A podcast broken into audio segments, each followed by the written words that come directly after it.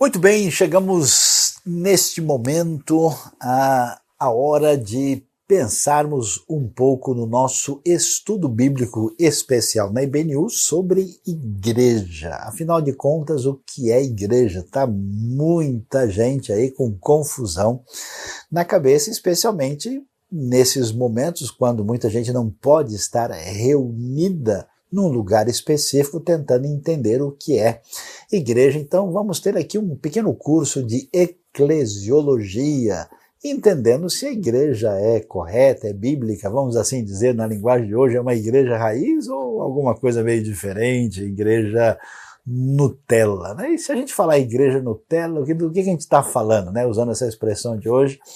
Quer dizer, é uma igreja sem autenticidade, uma igreja que entra por um caminho em que destoa da proposta dos ensinos bíblicos e então vamos tentar entender o que significa isso. Ah, para começar a pensar sobre igreja, vale a pena observar uma frase interessante quando você olha, por exemplo, Atos capítulo 20, verso 25. Você vai ver Paulo ali conversando com a liderança da igreja de Éfeso em Mileto, ali na praia, se despedindo deles no final ali da sua terceira viagem missionária, e Paulo vai dizer o seguinte, que ele esteve pregando o reino de Deus. E essa expressão é muito significativa, ela aparece várias vezes em Atos, e é um conceito teológico muito significativo, o reino de Deus, e que vai nos ajudar a entender a ideia de igreja na Bíblia. O reino de Deus é um conceito que é derivado do fato de que Deus, de fato, ele é o Senhor do universo. Ele é o Senhor da criação. Uh, e por isso, quando o ser humano é criado, ele é criado uh, para refletir esse domínio divino que está sob a sua administração, desde lá do Gênesis capítulo 1, verso 26. E esse tema do domínio divino, desse fato de Deus ser rei, que é celebrado nos Salmos, que tem seu desdobramento aí na, na aliança que Deus faz com Davi, traz toda essa ideia de que a, a, a, criação, né, e particularmente a realidade da história humana, envolve uma rebeldia contra esse reino, que é muito destacado, por exemplo, no Salmo 2. E por isso que a profecia que envolve a vinda do Messias é a profecia que envolve a chegada do rei. Essa é a razão porque Jesus é chamado de rei, e se fala da chegada do reino de Deus. E, portanto, o reino de Deus vai dar origem a essa comunidade dos seguidores de Jesus no contexto do Novo Testamento que saem pregando que o reino de Deus chegou. Agora, quando a gente ouve isso, a gente pensa, então, acho que eu já entendi, né? Quer dizer que a igreja ela é o, o reino de Deus e, e, o reino de Deus está assim na igreja. Então vamos entender isso um pouquinho mais claramente. Existe um teólogo estudioso muito conhecido, né, que, que trabalha a questão da teologia do Novo Testamento de uma maneira muito peculiar, chamado George Led, um estudioso britânico, uh, e ele é, apresenta muito bem essa discussão, e uma das distinções que ele faz, e é correta, muito bíblica, é que o reino de Deus é um conceito maior, mais amplo, que tem a ver com o domínio de Deus sobre tudo. A igreja que a gente vê destacada no Novo Testamento, ela vai ser agência do reino, ela vai proclamar esse reino, ela vai trazer as pessoas para essa dimensão do reino, mas a igreja não é o reino em si. Isso é importante porque se a gente imagina a igreja como reino, a gente corre o risco de entender a igreja especialmente como uma entidade política, né? como se a igreja tivesse assim que ter efetivamente o domínio, o governo do mundo nas suas mãos. E a gente sabe que essa proposta já caminhou em muitos momentos da história e os resultados não foram os melhores. Portanto, é muito valioso entender e fazer essa distinção. Agora a gente pergunta: bom, se a igreja não é o reino, o que é exatamente a igreja? Né? Uh, a ideia ela começa lá atrás, porque Deus age na história de uma nação que ele escolhe, que é a nação de Israel, e quando ele, ele, ele faz referência a essa nação, ele usa uma terminologia que diz respeito, digamos assim, à comunidade do povo de Deus, né? o chamado Kahal Israel, a comunidade de Israel. Ah, e quando a gente chega no fato de que a mensagem do reino de Deus chegou para todas as nações e esse povo agora envolvendo não só judeus, mas também os gentios, e eles são convocados para essa comunidade, uh, nós vamos ter esse conceito no Novo Testamento, trazendo para nós a ideia de que de fato a igreja é a comunidade do povo de Deus. E sendo comunidade do povo de Deus, a gente diz assim, num certo sentido, essa comunidade existe né, desde os tempos imemoriais. Num certo sentido, pelo fato de Deus ser soberano e ele ser onisciente e onipotente, de certa forma isso existe antes da fundação do mundo. Agora, a comunidade, fisicamente na história humana, ela já está é, presente no fato de que Deus age na comunidade do povo de Israel, que é interessante, inclusive, porque nessa comunidade dos israelitas você vê várias vezes pessoas que não são israelitas e que entram dentro da aliança que Deus tem com Israel e fazem parte dessa comunidade do povo de Deus. E quando você chega no contexto do Novo Testamento, num certo sentido, essa comunidade simplesmente amplia o seu leque. Né? Agora você não tem uma maioria, por exemplo, de judeus e uma minoria de não-judeus. Começa a crescer a realidade do evangelho para todos os povos e você tem no próprio Novo Testamento, depois de um certo tempo, uma minoria de judeus para uma maioria de gentios, mas todos fazem parte dessa comunidade do povo de Deus. Nesse sentido, a igreja, como nós a conhecemos como uma comunidade de cristãos, nós vemos o seu desdobramento no ambiente do Novo Testamento entendendo assim que esse povo de Deus envolve a presença de judeus e não judeus que recebem a mensagem do reino de Deus e estão aí nessa história da construção de Deus. Como a igreja tem essa dimensão histórica, e ela é uma realidade que é, está presente, né, não só nessa amplitude é, e do tempo, mas também do espaço, a gente conclui, né, isso é uma definição que um, um estudioso da área de teologia sistemática corretamente afirma, né, é o famoso Wayne Grudem, é, ele diz, e com razão, que a igreja é a comunidade do povo de Deus de todos os tempos. Quer dizer, existe é, essa, essa realidade que a gente vai chamar da igreja na sua dimensão universal. É, é, através dos tempos, Deus sempre agiu na história, tendo uma comunidade de pessoas que estão em aliança com Ele, que receberam de Deus a sua salvação. Agora, ao mesmo tempo que essa igreja, ela é uma, vamos assim dizer, essa comunidade que atravessa a história, está presente em vários lugares, ela tem uma dimensão concreta. E que dimensão concreta é essa? É o que o Novo Testamento chama de igreja local. Veja que é muito uh, valioso observar quando você vê as cartas, né? Paulo está escrevendo aos romanos, aos filipenses, aos colossenses, então ele, ele escreve a igreja de Deus que está em Filipos, a igreja de Deus que está em Corinto. É, isso mostra que existe um conceito de comunidade local que vive a dimensão do evangelho em conjunto. Então é, é, é muito interessante que tem essa dimensão dupla, né?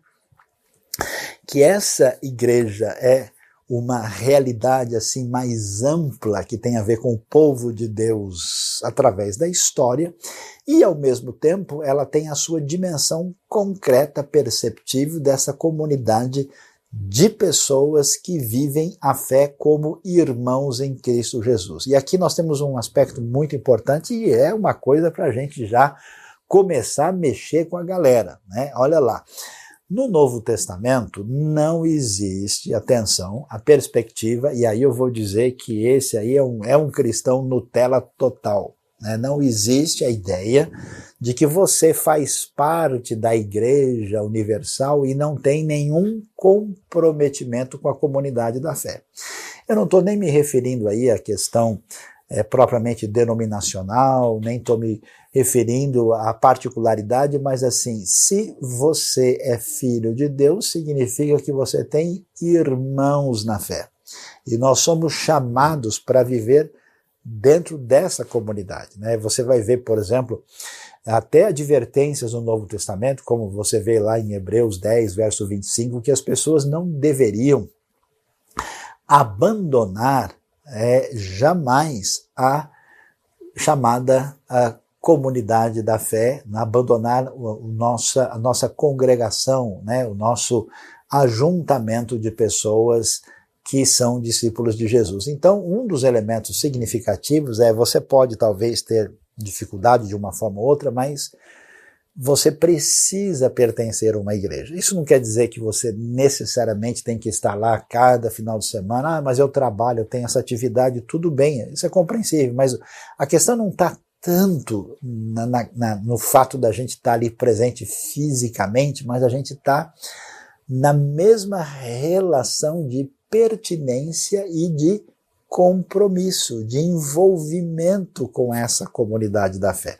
Então, quando eu faço parte de uma comunidade, ou de qualquer coisa, né, que quando você valoriza alguma coisa, você se envolve com isso. Né? Então, a pessoa que é sócio de um clube esportivo, a pessoa que é, é sócio de uma é, organização que seja filantrópica ou de qualquer coisa, ele tem uma relação de pertinência, de compromisso, de envolvimento. Então, você é chamado, se você é discípulo de Jesus e recebeu Cristo na sua vida, a fazer parte dessa realidade da igreja.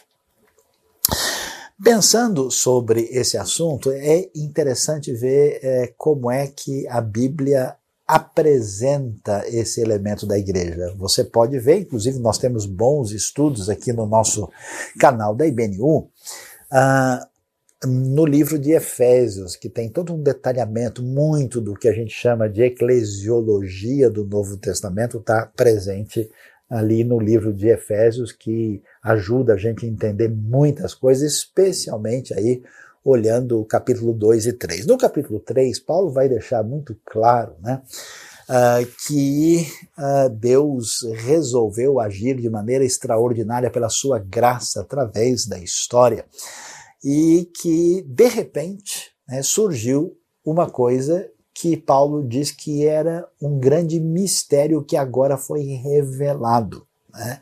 E esse mistério que foi revelado pela multiforme sabedoria de Deus, que aliás Paulo fala que tem uma espécie de ação triunfante no mundo espiritual diante dos poderes das trevas que se opõem a Deus, é que Deus resolveu fazer essa comunidade de gentios e judeus juntos nessa realidade da igreja, que é o caminho pelo qual ele resolveu trazer a sua grande obra de redenção. E aí é muito interessante pensar nisso, por quê?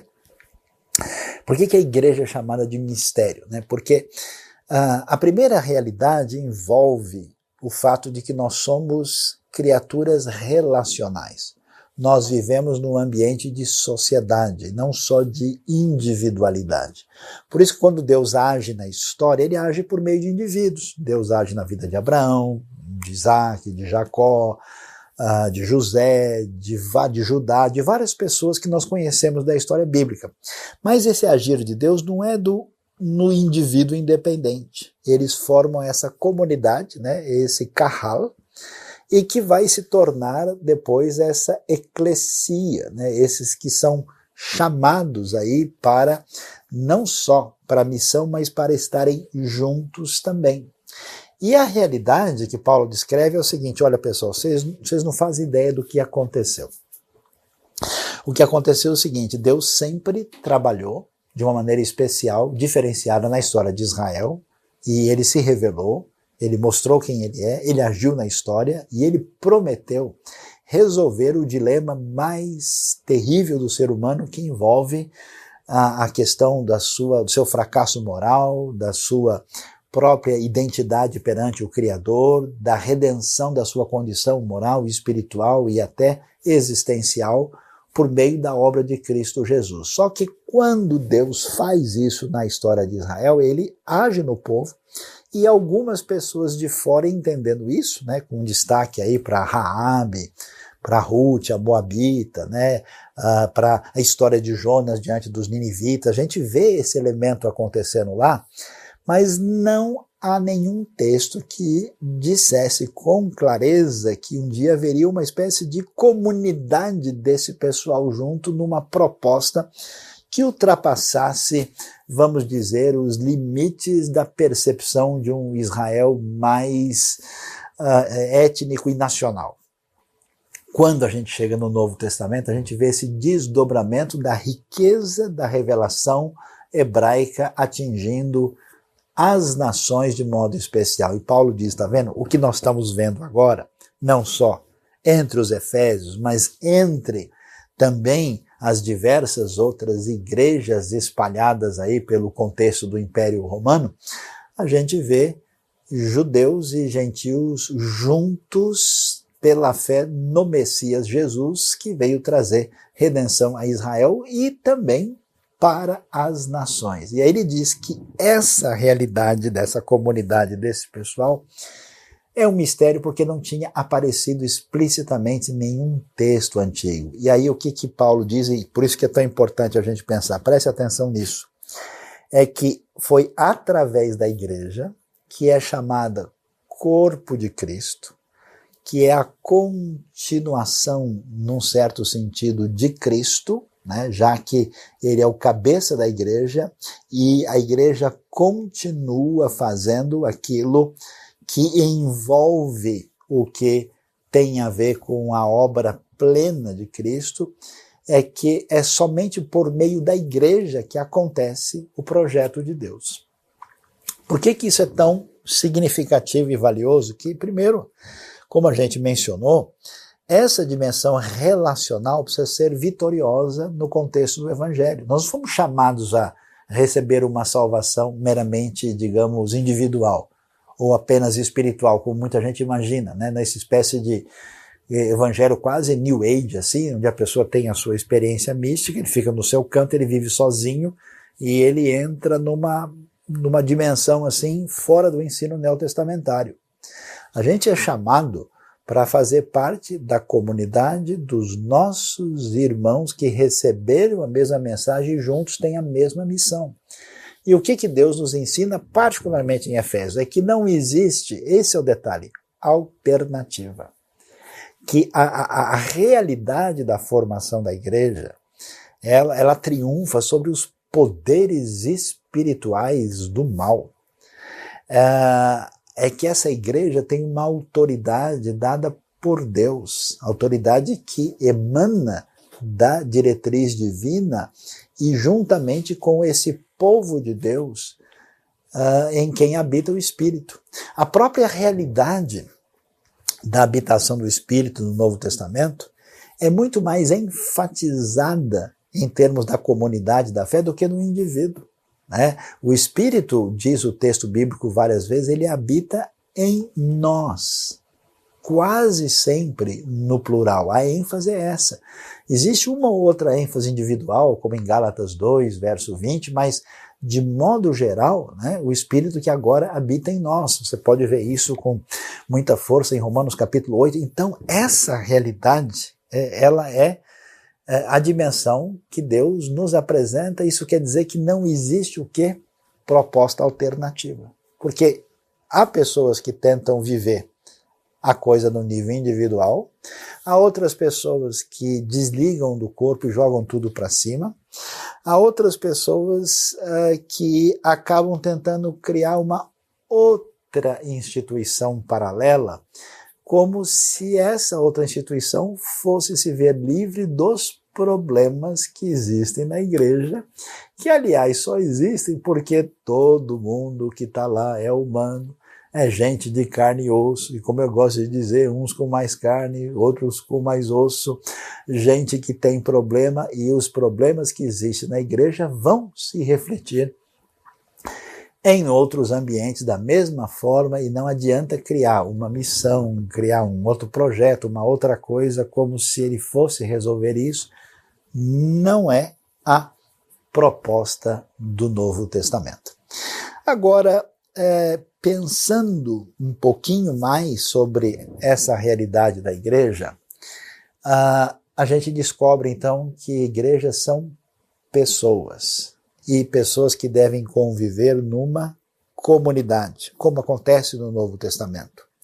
E que a reunião dessas comunidades do povo de Deus em todo o mundo, tão celebrada no Apocalipse, por exemplo, é, essa comunidade ela é vencedora na história, ela é chamada de tanta coisa especial, mas principalmente de a noiva do Cordeiro. Ela é o corpo de Cristo, ela é chamada de rocha, ela, ela é chamada de. Tem várias metáforas que mostram o valor, a importância, o elemento fundamental e significativo eh, da igreja, e por isso é tão importante o meu envolvimento, a minha dedicação, o desdobramento disso na minha vida como servo de Deus e alguém que busca servir a Deus. Portanto, o que, que a gente precisa tomar então cuidado? Cuidado com o distanciamento, com o cuidado com uma atitude de não envolvimento, que é o grande desafio da nossa situação de zona de conforto. Uh, o cuidado uh, de não entender que a igreja é um ambiente de consumo. Muita gente faz isso hoje, né? Ele vê a igreja, o que, que eu posso receber lá? Né? Eu vou ganhar isso, vou ganhar aquilo, então eu, eu, eu faço né, aqui alguma coisa desde que eu esteja recebendo algo em troca. Uh, outros veem na igreja um ambiente onde a gente pode, de alguma maneira, ter desdobramentos favoráveis em relação a mim. Não, a igreja é um ambiente, tem muita gente, tem uma igreja grande, tem muitas pessoas, dá para vender isso, dá para fazer aquilo, é, é um ambiente com interesses especialmente eh, comerciais ou de natureza semelhante. Outras pessoas podem ver a igreja apenas como um ambiente de relacionamento interpessoal sem qualquer envolvimento com a proposta do evangelho propriamente dita, outras pessoas veem a igreja talvez como uma espécie de instituição sagrada vista misticamente, alguns veem como se fosse um lugar sagrado, olha, se eu fizer oração na minha casa não vai funcionar direito, mas se eu fizer oração naquele lugar sagrado, ali tem um ambiente perto do altar, naquele banco, em tal situação, nada disso é ensino bíblico neotestamentário. A Bíblia vai dizer que somos salvos por Cristo Jesus pela fé. O Espírito de Deus habita em nós e nós somos essa comunidade do povo de Deus que tem uma responsabilidade não de ir para a igreja, mas de ser igreja no contexto de comunidade comprometido, comprometida com uma finalidade específica. E finalidade qual que é? Aí a gente tem que prestar toda atenção. A finalidade da igreja está relacionada com a missão. Veja a igreja primitiva. É interessante né, que Jesus, na sua ascensão, deixa claro. Os registros dos evangelhos não restam dúvida. Todo mundo conhece a grande comissão lá em Mateus 28, 19 e 20, mas também o que lemos em Marcos 16, 15, quer dizer, Jesus diz que vocês devem ir pregar o evangelho para todo mundo, para que eles sejam salvos e vocês devem ir para formar discípulos. Isso é importante por quê? Porque se nós temos uma comunidade, é absolutamente necessário saber qual é a razão de ser dessa comunidade. Historicamente, muitas igrejas, eu diria assim, que seguiram o famoso caminho Nutella, elas se tornaram monumentos históricos. Deixou de ser uma comunidade de pessoas, virou talvez uma referência arquitetônica, uma referência de um momento específico da história de um determinado lugar, cidade, nação, país. Uh, outras igrejas se tornaram de fato um lugar quase mágico de peregrinação, onde as pessoas acham que o sagrado está restrito a um determinado lugar específico. Tem visto isso em vários lugares do mundo, como as pessoas lidam com esses lugares. Uh, outros uh, entendem a igreja especialmente como uma tradição de um determinado grupo que é mantida. As pessoas se conhecem, elas são amigas, elas voltam lá, elas vêm aqui, se encontram final de semana, ah, outra semana vai ter um piquenique. Outras pessoas enxergam a igreja como parte de uma tradição cultural, especialmente de uma etnia específica. Né? A gente é descendente desse pessoal, a gente sempre foi isso, a gente sempre foi aquilo, e a gente continua sendo. A proposta dos, atenção, discípulos de Jesus é que eles têm uma responsabilidade. Basicamente, Jesus diz o seguinte: a minha igreja está formada, ela é chamada de corpo de Cristo, ela é a noiva de Cristo, ela tem a missão de que a mensagem de redenção do Messias Jesus deve chegar a toda raça, tribo, língua e nação. E a igreja está comprometida com essa proposta. Quando você lê a história da igreja primitiva, que acontece no livro de Atos, a vida do apóstolo Paulo, toda a direção de Deus, do Espírito de Deus, é que a missão avance até o triunfo completo do reino de Deus com a volta de Jesus. Então, hoje, você tem que sair da posição Nutella. Deixe de enrolar. Primeira coisa, sua responsabilidade é conhecer e estudar e entender mais sobre a Igreja de Deus, e no nosso curso você está convidado a caminhar com a gente aqui durante esse mês. Segunda coisa, você deve checar hoje qual é o seu envolvimento real com a igreja local. Há pessoas que têm um envolvimento formal. Ah, vou deixar meu nome lá. Há pessoas que têm o seu envolvimento, diria até perigoso, de culpa, né? Vai que eu que eu saio e dá alguma coisa errada na minha vida. Outras pessoas se envolvem até por interesse, né? Eu vou estar lá porque de repente pode surgir alguma oportunidade favorável para mim outras pessoas se envolvem, sabe lá por quais razões indevidas, mas eu peço que você cheque a sua vida no sentido de entender se você está envolvido com a igreja de Deus pelos motivos que a palavra de Deus nos apresenta de ser parte dessa comunidade da fé que é o grande projeto de Deus para a redenção da humanidade. E finalmente, eu queria que você checasse e observasse na sua vida se o seu envolvimento contempla a realidade da missão. Por quê? Quando isso não acontece, uma igreja fica degenerada. Ela vira um clube de amigos. Ela vira uma espécie de sociedade que tem intenção de fazer qualquer coisa. Eu nunca me esqueço de um querido amigo, pastor que um dia assumiu uma igreja quando seus membros daquela igreja local falaram com ele: Nós não queremos trazer pessoas estranhas e diferentes na nossa comunidade. Não é para evangelizar e proclamar nada para ninguém. Nós queremos viver com todo mundo que a gente já conhece, porque nós já temos os nossos amigos devidamente enumerados e não queremos outras pessoas aqui. Quer dizer, você percebe? a igreja perdeu a noção. Ela não tem mais nenhuma conexão com o que Jesus disse. Jesus disse: Eu vou, a tarefa de vocês é essa e eu volto para o triunfo do reino de Deus. Então a nossa responsabilidade é envolvimento. Envolvimento com a grande comissão, com a tarefa de anunciar o evangelho, pregar esse reino de Deus no nosso contexto imediato, no nosso contexto maior e a todas as nações. Então, aqui está a grande lição: não fique sem ela. Igreja tem que ser raiz e nunca Nutella. Você foi abençoado por este vídeo, por esta mensagem? Inscreva-se no canal, aperte o sininho e você ficará sabendo das novas mensagens e reflexões de IBNU.